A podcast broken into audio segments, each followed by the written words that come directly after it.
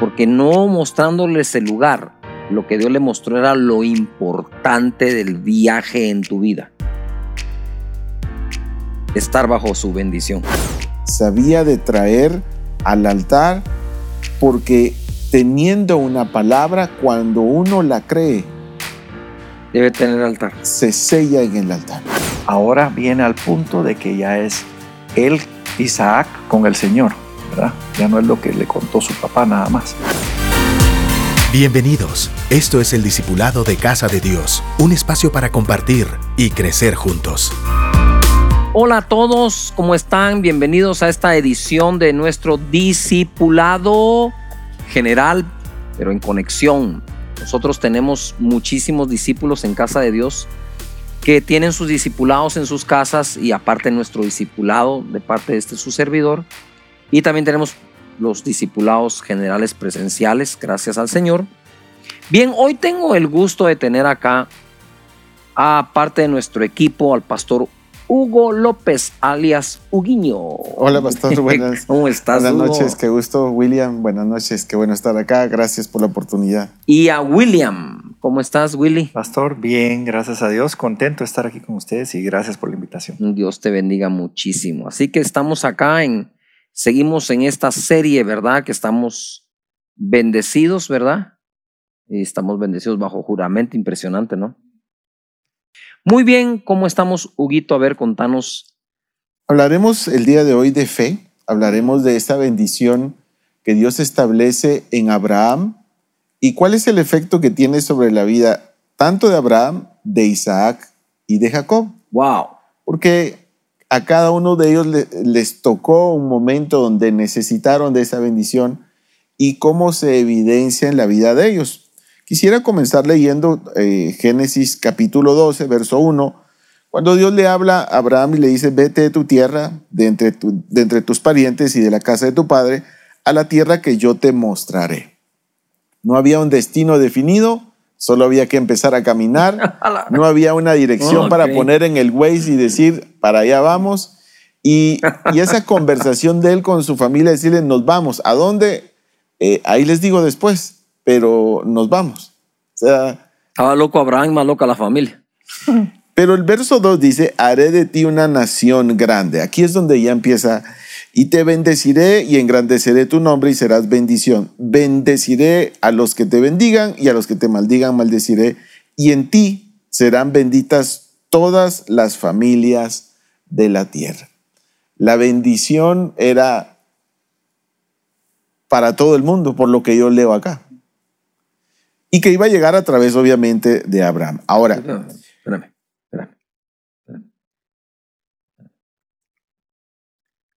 O sea que lo importante no es al lugar a donde iba. Ajá. Y creo que hasta ellos se distraen pensando en un lugar, porque no mostrándoles el lugar, lo que Dios le mostró era lo importante del viaje en tu vida estar bajo su bendición. Cuenta más la palabra que Dios nos da que donde estamos y a dónde vamos. Porque Él es claro y dice, haré de ti una nación grande y te bendeciré. Pero ¿a dónde me llevas? ¿A dónde? Haré de ti una nación grande y te bendeciré. Pero yo quiero saber la dirección a donde tengo que llegar. Y engrandeceré tu nombre, Abraham, y serás bendición. Bendeciré a los que te bendigan y al que te maldiga maldeciré. Esa confianza de que somos bendecidos y bendecidos bajo juramento debe ser mucho más grande nuestra mente, espíritu, entendimiento, aceptación emocionalmente que cualquier otra cosa.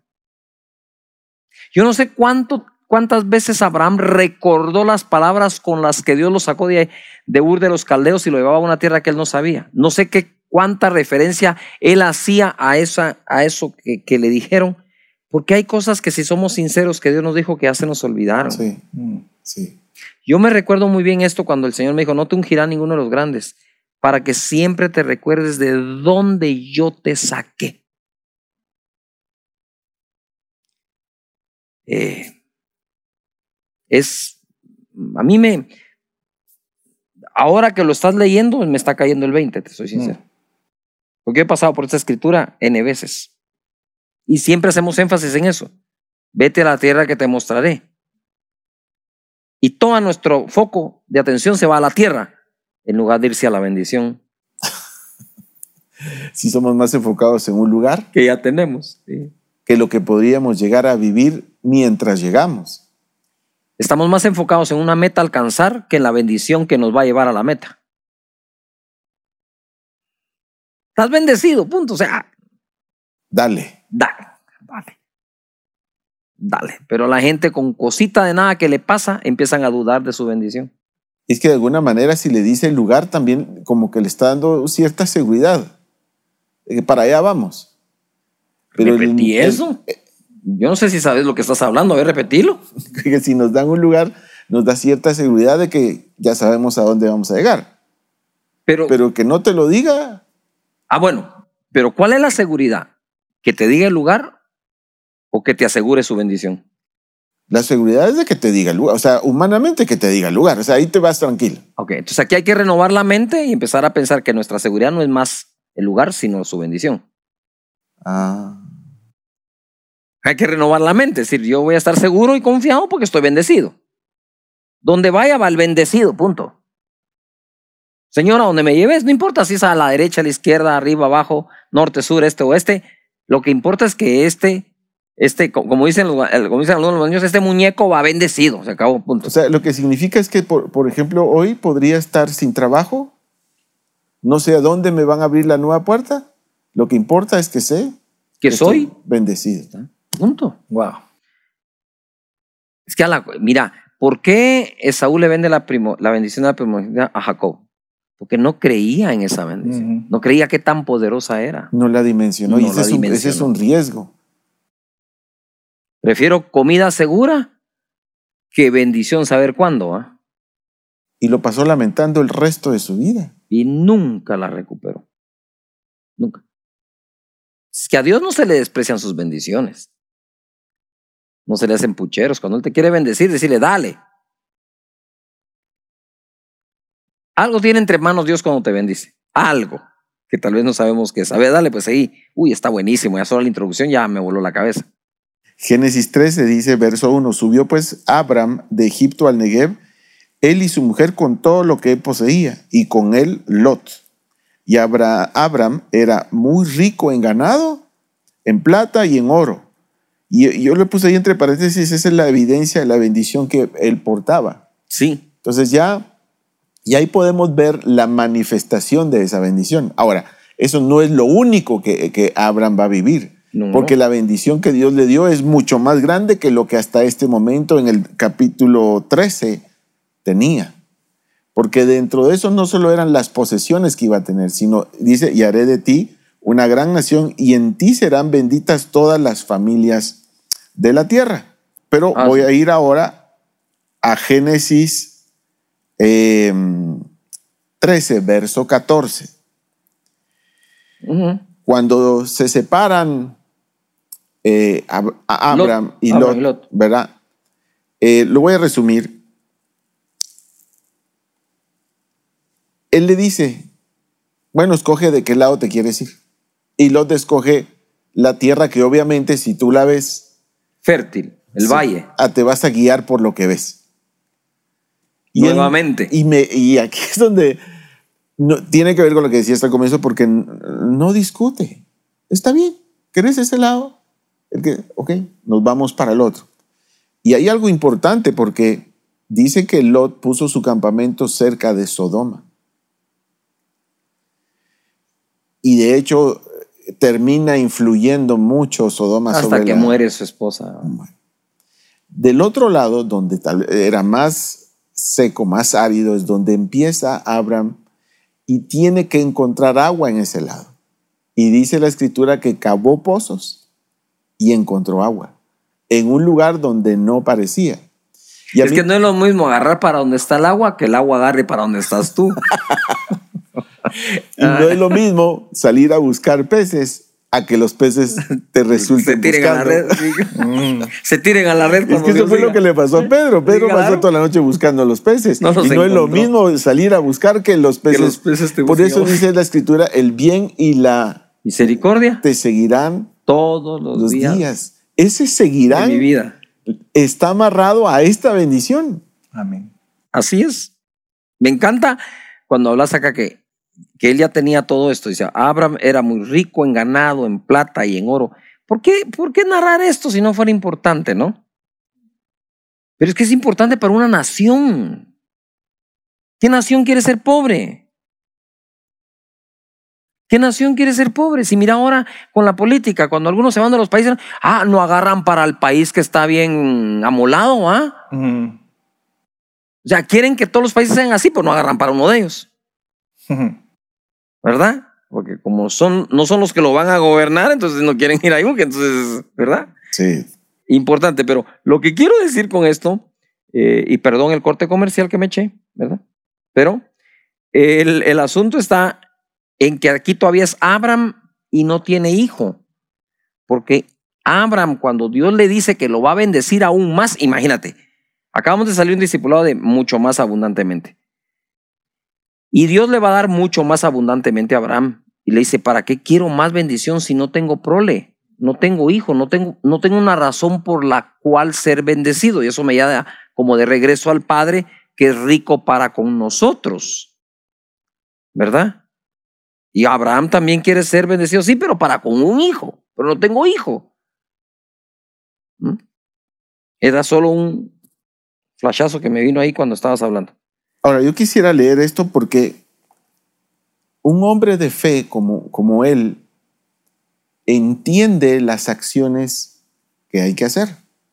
Y hay algo que eh, intencionalmente lo puse, que está, tal vez me ayuda leyéndolo William, eh, Génesis 13, 14, donde dice eh, nuevamente Señor. una bendición. A ver, Lo leemos.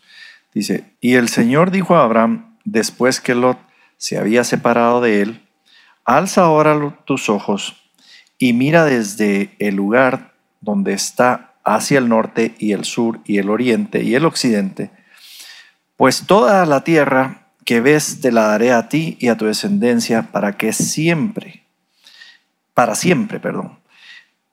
Y haré tu descendencia como el polvo de la tierra, de manera que si alguien puede contar el polvo de la tierra, también tu descendencia podrá contarse. Levántate, recorre la tierra a lo largo, a lo ancho de ella, porque a ti la daré. Entonces Abraham mudó su tienda y vino y habitó en el encinar de Mamre, que está en Hebrón, y edificó allí altar al Señor.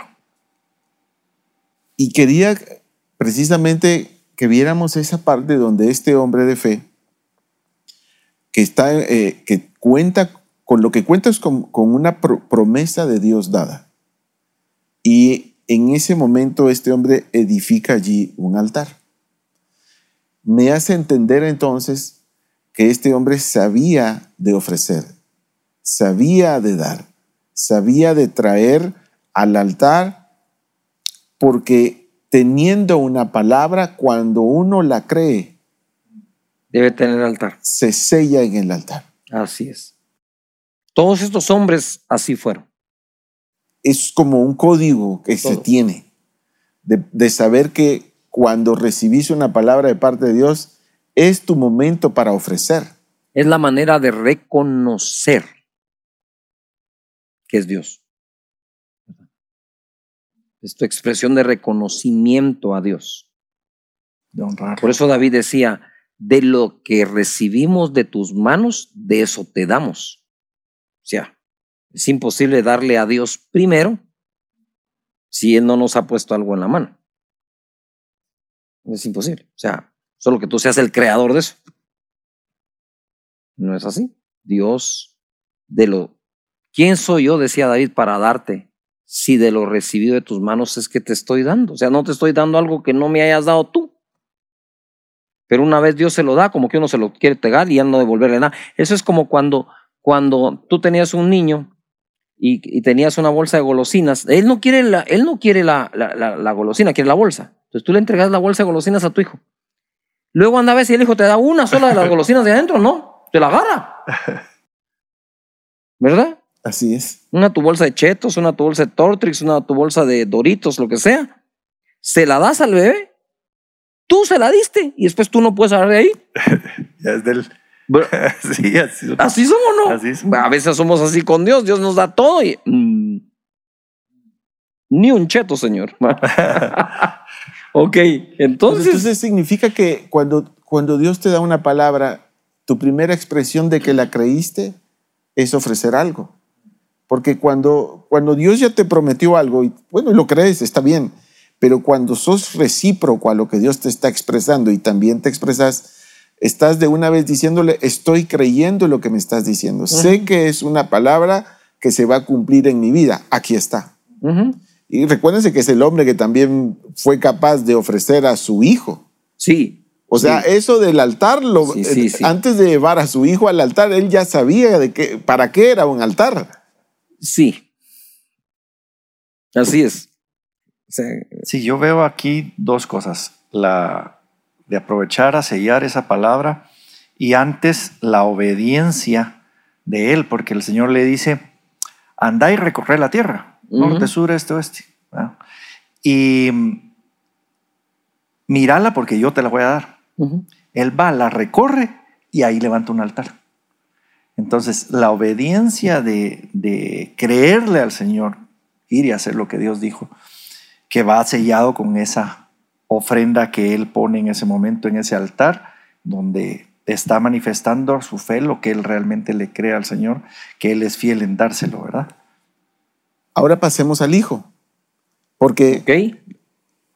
Ya vimos a Abraham. ya vimos a Abraham y hay mucho más que hablar de él, pero ahora pasemos al hijo porque ¿qué pasó entonces con la vida del hijo y qué cosas Dios le dice al hijo y qué cosas vive el hijo donde se evidencia la, la bendición que le dio al papá? Porque la bendición no fue solo para el papá, fue para, para su siguiente generación. Y en Génesis 26, mira lo que dice.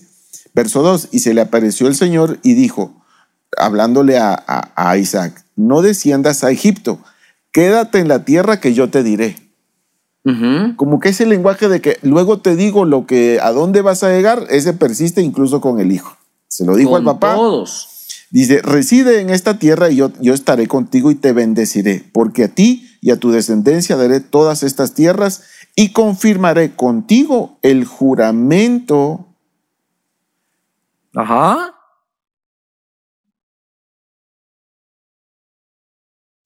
Te pegó. Sí. Eh, no sé si quieren seguir leyendo ustedes. No, toma tu tiempo. El juramento que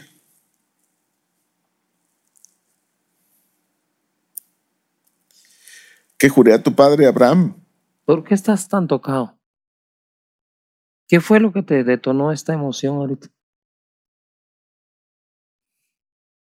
es porque veo cómo Dios extiende su misericordia y su intensidad de bendecir a todos.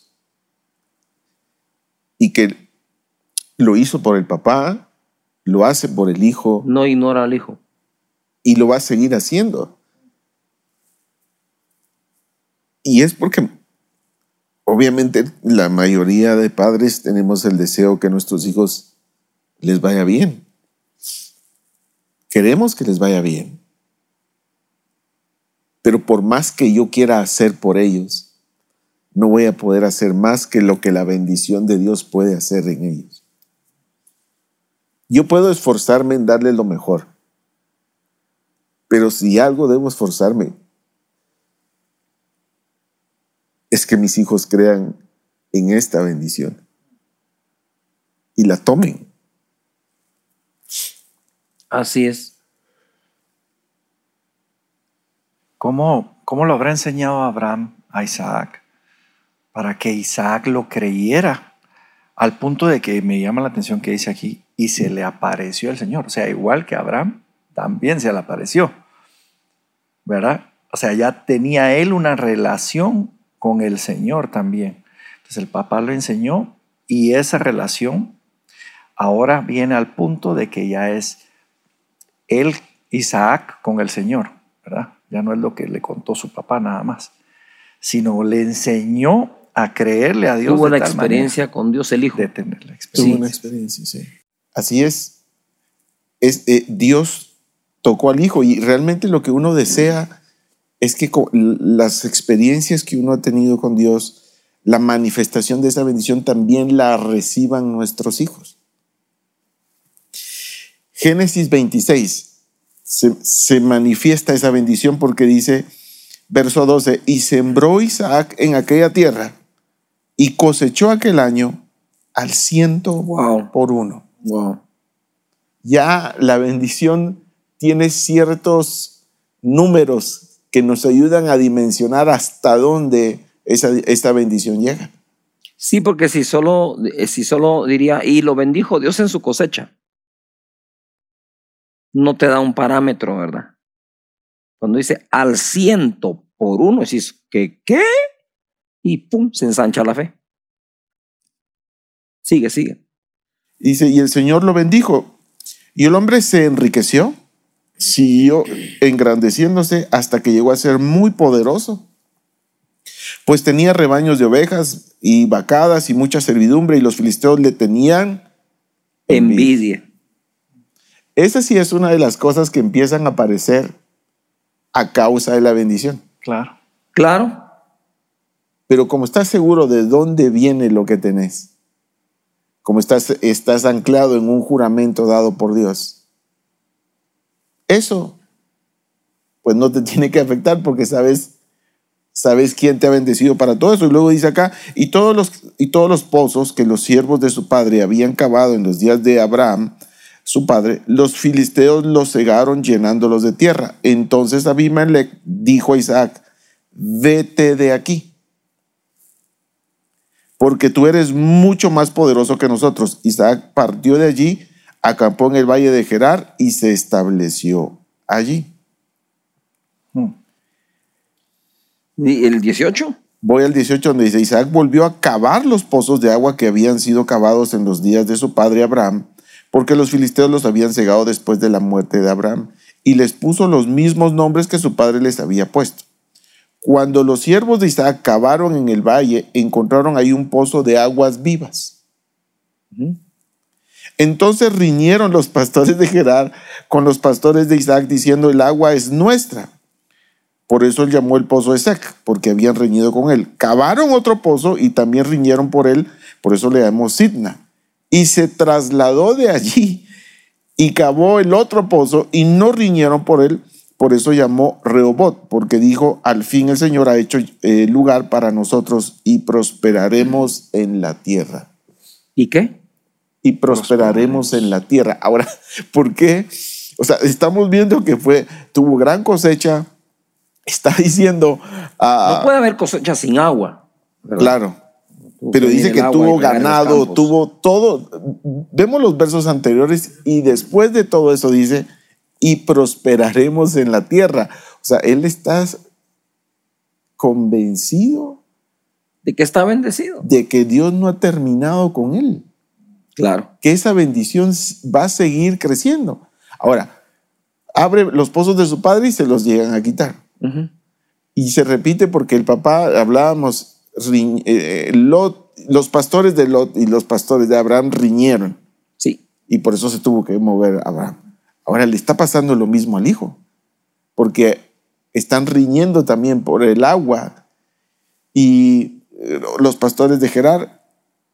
Pero, ¿cómo explicar eso que cualquier lugar donde él abra un agujero, habrá agua?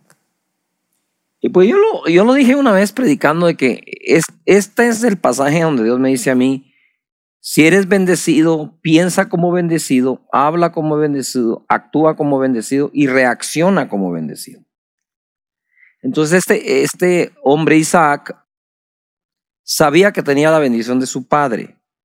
O sea, ¿cómo confiar que me va a ir bien porque Dios bendijo a mi padre? Es lo mismo que Salomón cuando toma el poder en Israel, en el trono, dice, por la lealtad de mi padre yo estoy aquí. Mm. Y también él sabía lo que Dios hablaba con su padre. A veces los padres de familia quieren tener una vida de iglesia, de servicio, sin dar tiempo a formar como sacerdotes de su casa a sus hijos para hacerles creer esa bendición que está sobre ellos. O sea, eso se transfiere, Dios lo transfiere, pero necesitan creerlo para adquirirlo. Entonces, acá tenemos un Isaac que de plano el papá le enseñó cómo era la cosa. Yo estoy seguro que el papá le contó la historia de Abraham y Lot. Le contó cuando Lot escogió el valle y Abraham se fue a la montaña y cavó los pozos con sus siervos y salió el agua y fue más fructífero él que Lot allá abajo. Lot se terminó sin familia, Lot terminó sin nada y Abraham lo tiene que rescatar. Y toda esa historia seguro la conocía Isaac. Y luego viene Isaac y los filisteos le cierran los pozos de su padre. Qué envidia, ¿no? El que, el que es envidioso te quiere cerrar el pozo. Mm. Porque creen que es el pozo el que te bendice y no el Dios que abre camino al agua para que llegue a tu pozo. Sí, es. Se quiere quedar con tu bendición, digamos, que fue en ese momento el pozo. Cualquiera le hubiera querido comprar la empresa de pesca Pedro después de la pesca milagrosa. Exactamente. Pero el hecho de que compré la empresa no quiere decir que compres al Claro. Dios que bendice la empresa. Exacto. O sea, no sé si me explico. Sí, sí. Por eso la gente bendecida le puede decir a la gente que le quiere quitar la empresa, quédate con la empresa. Yo me llevo la bendición por la cual fue fructífera. O yo me llevo la fe con la que lo hice. Entonces ahí tenemos a un Isaac creyéndole que cosecha al ciento por uno, necesita agua. La envidia no vino por el pozo. Le cerraron el pozo por la envidia de la cosecha. ¿O no? Sí. Claro, lo dejamos sin agua, no va a haber cosecha. Abre otro pozo, abre otro pozo, abre otro pozo, hasta el fin que dice él, ya, Dios ya nos dio la tierra donde habremos de prosperar. Ahora, habremos de, si acaba de, pero ¿qué fue primero? ¿Fue la cosecha o fue esto? Fue No, la eh. cosecha. dice- Cronológicamente sí fue la cosecha antes, ¿verdad? Sí. Sí. Ah, ok, ok. Si al ciento por uno, ah, después concluye él, ahora sí nos va a prosperar.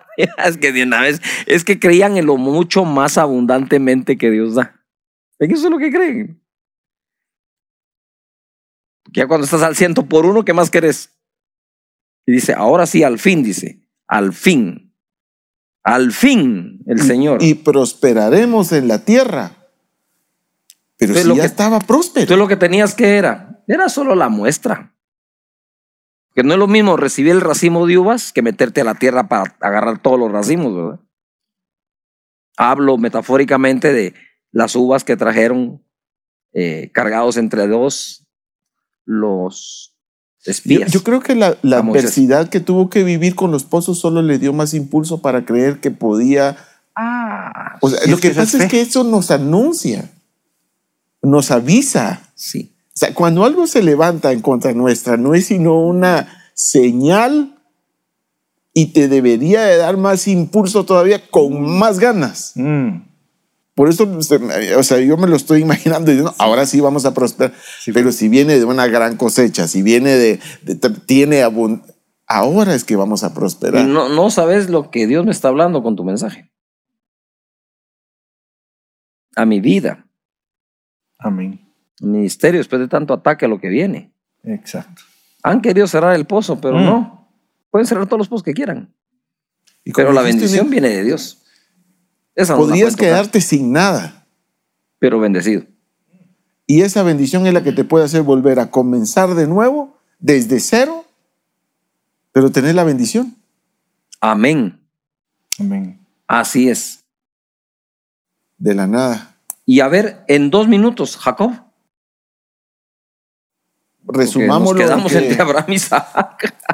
resumamos lo que también llega a la bendición y, y por eso es que Dios dice, yo soy el Dios. De nuevo, ¿verdad?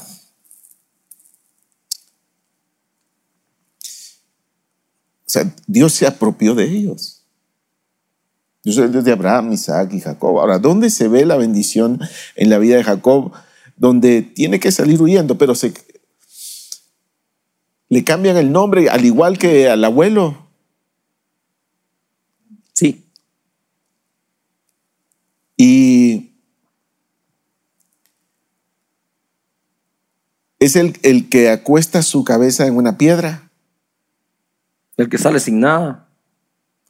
pero el que comienza también ofreciendo, diciendo, de todo lo que me des, la décima parte te dará. Y Dios lo enriqueció mucho. Encontró la manera de, hablar con el suegro y decirle, todas las que salgan abigarradas o pintas serán mías y el resto será tuyo. Y, entonces empieza a crecer el ganado de él, pero vive ciertas injusticias, le cambian el sueldo diez veces, pide una hija y le dan la otra, y hace un listado y le dice al suegro todas las cosas que le ha hecho. Pero con todo eso Dios lo bendijo. Entonces, una de las cosas que encuentro en esta bendición es que te podrían estar haciendo injusticia, pero esa bendición te va a llevar a vivir la justicia de Dios. ah, sí, y porque hay una, una simple razón. Lo juró. Y si Dios jura que te va a bendecir, no importa qué hagan contra ti, lo va a cumplir. No sé si por eso fue que interpuso juramento Dios para que Abraham y toda su descendencia y luego nosotros los cristianos nacidos de nuevo a través de Jesús tengamos la misma bendición, estemos completamente confiados en que estamos bendecidos. Yo creo que el mensaje al final de hoy es confiar en ese juramento que Dios hizo a Abraham, que nos trasladaron a nosotros según Gálatas 3:13, eh, y confiar, no importa qué esté pasando en tu vida, ¿verdad? Y creer como Isaac, que habiendo cosechado al ciento por uno, todavía cuando encontró la tierra donde ya no le cerraron el pozo, dijo, al fin Dios nos dio la tierra donde habremos de prosperar. Increíble, impresionante, increíble, no, creíble, tenemos que creerlo. Impresionante lo que está pasando. Así que queremos orar por ti, discípulos del Señor. Créanle a Dios de todo corazón, sean un muestrario de lo que Dios quiere hacer con la vida de alguien. Porque como digo yo, Dios tiene su muestrario. Abraham, Isaac, Jacob, David, todos esos hombres bendecidos por Dios es el muestrario que Él tiene para decirte, hey, así tengo yo a los que confían en mí. Y Él tiene tanto que hay para todos, ¿verdad? Padre, te damos muchas gracias por este momento, este discipulado. Gracias por la revelación que ha impactado nuestra vida. Estamos listos para tu manifestación y te pedimos en el nombre de Jesús por cada persona conectada que viva confiado en la bendición que tú le has dado, sin importar qué está pasando y por lo que está pasando y cuánto puedan estar siendo incluso atacados, cerrando sus pozos, pero están confiados en que están bendecidos. En el nombre de Jesús, amén, Amén. y amén. Un gran abrazo. Dios los bendiga. Nos vemos en el próximo discipulado.